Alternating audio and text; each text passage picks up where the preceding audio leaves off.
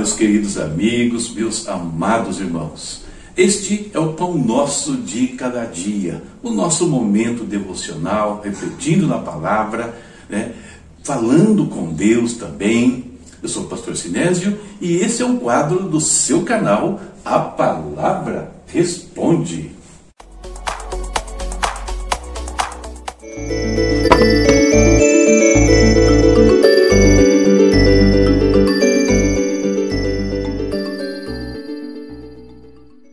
Anunciado esses dias, né, e farei durante mais alguns dias ainda, falando do Escatologia Apocalipse, evento que eu vou realizar no dia 3 de junho, das 20h30 às 23 horas. Será um evento virtual né, no Facebook Live. Queridos, tem aí uma taxinha de investimento de R$ 4,99. Você vai investir na sua vida espiritual e certamente fazendo isso, além de estar crescendo, vai estar nos ajudando também a crescer na nossa estrutura, nas coisas, nas coisas que necessitamos aqui para fazer né, essa propagação da palavra, ensino e assim por diante. Lembrando um detalhe muito importante, são apenas 50 vagas, ok? Então reserve o seu lugar, está né, tá chegando ao dia aí, está chegando o final do mês, inclusive esse valor é até o final do mês, tá? Até o dia 31. Depois já será um valor um pouco maior. Ok? Então Participa conosco, será um prazer ter você nesse dia. espero fazer um evento bem gostoso, tirando dúvidas, conversando sobre o final dos tempos. Agora, indo para o nosso devocional, momento de falarmos com o Pai. E colocarmos no altar, colocarmos diante do trono do Senhor as coisas que necessitamos, ou não, né? apenas o nosso louvor, a nossa gratidão e assim por diante. Vamos falar com Deus. Pai Santo e Pai Justo, nós te bendizemos por mais esse dia que o Senhor nos concede, Pai. Nós entramos agora na tua presença, nós nos prostramos diante da tua face, Senhor, cheios de gratidão, Senhor, por mais um dia de vida. Gratidão, Deus, porque as tuas mãos têm nos sustentado, têm nos protegido diariamente e nós só podemos agradecer, nós só podemos realmente nos alegrar aqui diante da tua face. Temos sim atravessado momentos difíceis, Pai. Todos nós, Pai, todos que estamos vivendo nesse mundo, estamos vendo pessoas partirem, estamos vendo pessoas internadas, estamos vendo pessoas isoladas dentro das suas próprias casas. Isso por causa de uma doença e tantas outras que têm afetado mas o Senhor tem estado conosco, o Senhor está do nosso lado. Mesmo aqueles Deus que às vezes perdemos aqui, sentimos tristeza profunda até, Pai, mas sabemos onde eles estão, sabemos o que o Senhor preparou para aqueles que te amam, ó Deus. E que isto conforte os nossos corações, conforte os corações de todos que estão passando por situações como esta.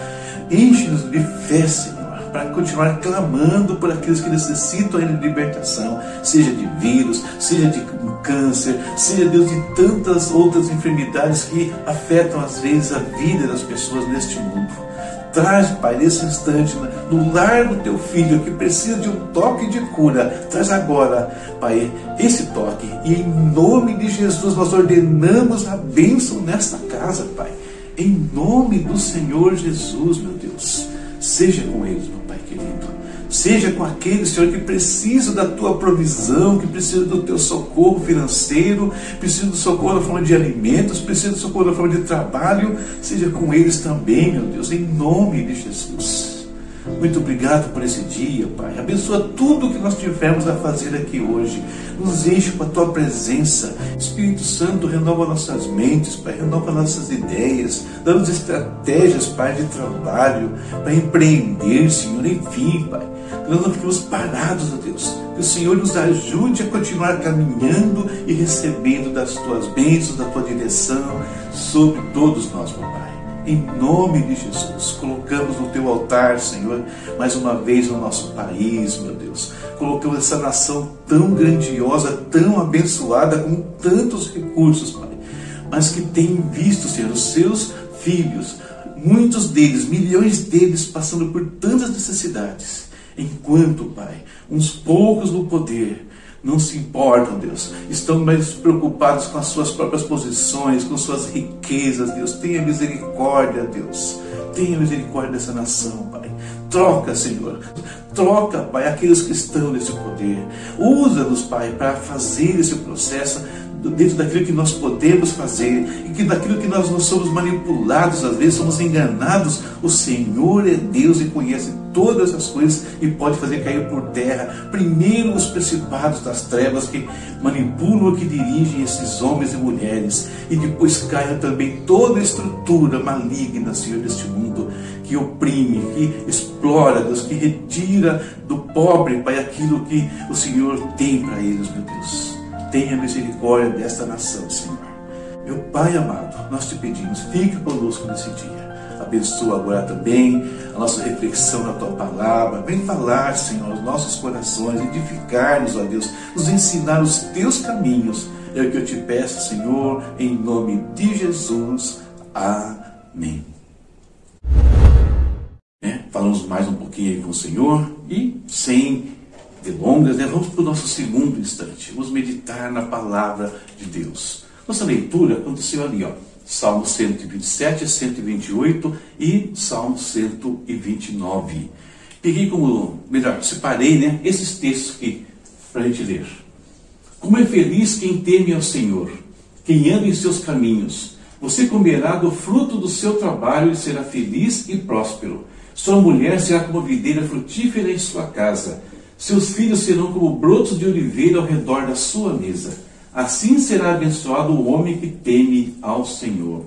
Salmo 128, versos do 1 até o 4.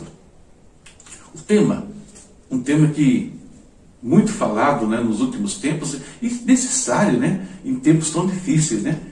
Como alcançar prosperidade? E o que é né, essa prosperidade tão almejada? Como chegamos até ela? Vamos falar um pouquinho sobre isso baseado no Salmo 128. Salmo 128, nós pensarmos um pouquinho, ele está falando da verdadeira religião. E que é a verdadeira religião? Aquela onde existe o temor do Senhor em primeiro lugar e existe obediência né, aos seus mandamentos. E o salmista coloca aqui cinco consequências né, do homem que anda dessa forma, que teme a Deus, que obedece ao Senhor em todos os seus caminhos. Ele fala que ele vai desfrutar do seu trabalho. Ele fala de felicidade, ele fala de prosperidade, ele fala de uma vida conjugal sadia, né? ali o cônjuge vivendo bem, né? formando a sua família. Ele fala de longevidade. Cinco coisas que eu pensei aí nesse salmo. E como nós aplicando esses ensinamentos, né? Que a gente vê aqui, visando alcançar as mesmas coisas, né? Ser abençoados da mesma forma que esse homem, né? No Salmo 128 é abençoado. Como nós fazemos isso? É sobre essa questão que eu quero conversar um pouquinho, bem pouquinho, com vocês. Se o Salmo 128 está falando de religião, ele se alinha então, né, com o apóstolo Tiago que também nos fala as mesmas coisas do Novo Testamento. Também nos ensina o que é a verdadeira religião. E Tiago, de certa forma, ele amplia um pouquinho o conceito.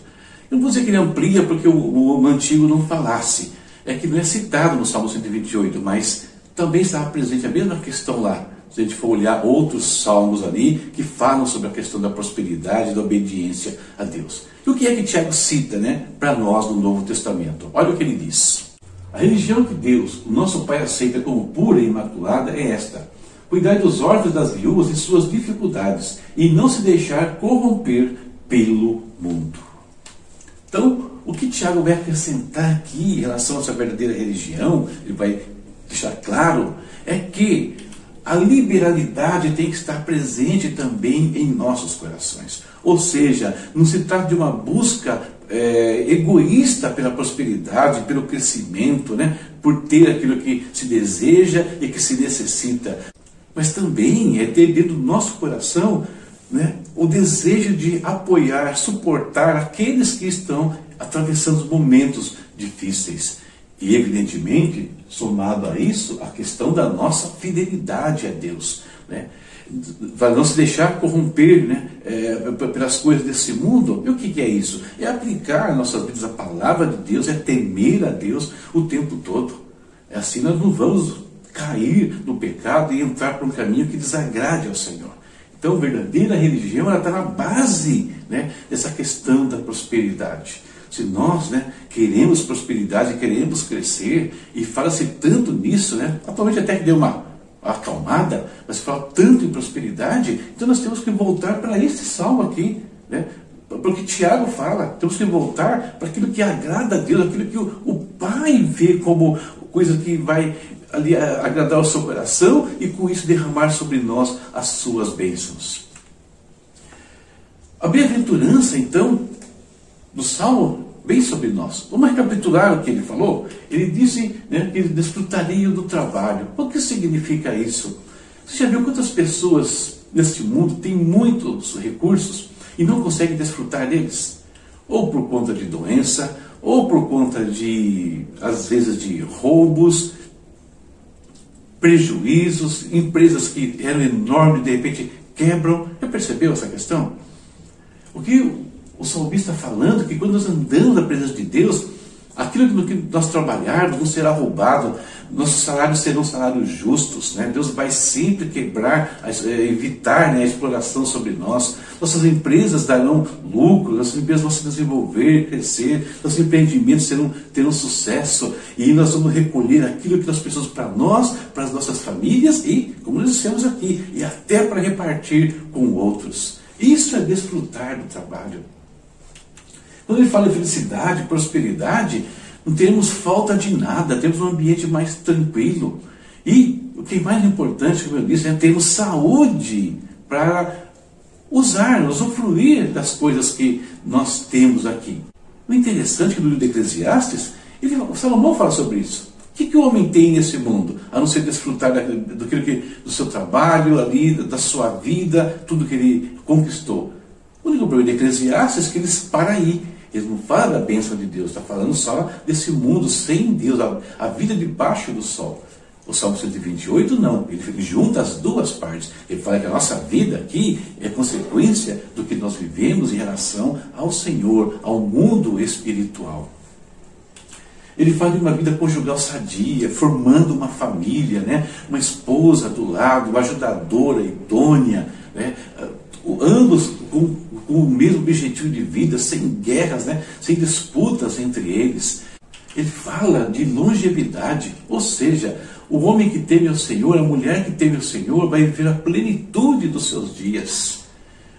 Vai viver aqui o tempo que Deus preparou para ele, a não ser em casos que o Senhor tenha outros planos em algumas situações. Longevo. Então, tudo isso sobrevém aquele que teme ao Senhor. E embora o salmista não deixe isso explícito, também está na ideia aqui que esse homem que teme o Senhor, ele passa esses princípios para sua esposa, ele passa esses princípios para os seus filhos, ele passa esses princípios para os seus netos, e aí esse elo de bênçãos não se quebra, é contínuo, porque se quebrar, não haverá bênção de Deus em algum momento naquela família. E com tudo isso, queridos, tudo que nós estamos lendo aqui, não só nesse Salmo 128, mas outras leituras também, a gente vê como é feliz o homem que teme o Senhor. Deus está sempre cuidando dele, da sua família, dos seus filhos, dos seus netos ali. Sempre Deus está com as suas mãos estendidas. Por mais que os tempos sejam difíceis, Deus sempre muda esta situação. Isso que eu queria compartilhar com vocês neste momento, neste dia, e que espero que ajude na sua caminhada diante do Pai. Como é feliz o homem e a mulher que temem a Deus. Nunca nos esqueçamos disso. Leitura para amanhã? Tem! Está aqui, ó, Salmo 130, 131 e 132. Certo, queridos? Tem recadinhos no final aí, tem o nosso evento do dia 3, se não se inscreveu ainda, ah, por quê? Participa lá, é, é online, você vai gostar, com certeza. Tá? Participa, vem com nosso recado aí. Deus te abençoe, abençoe sua casa, sua vida e a sua família. E até a próxima,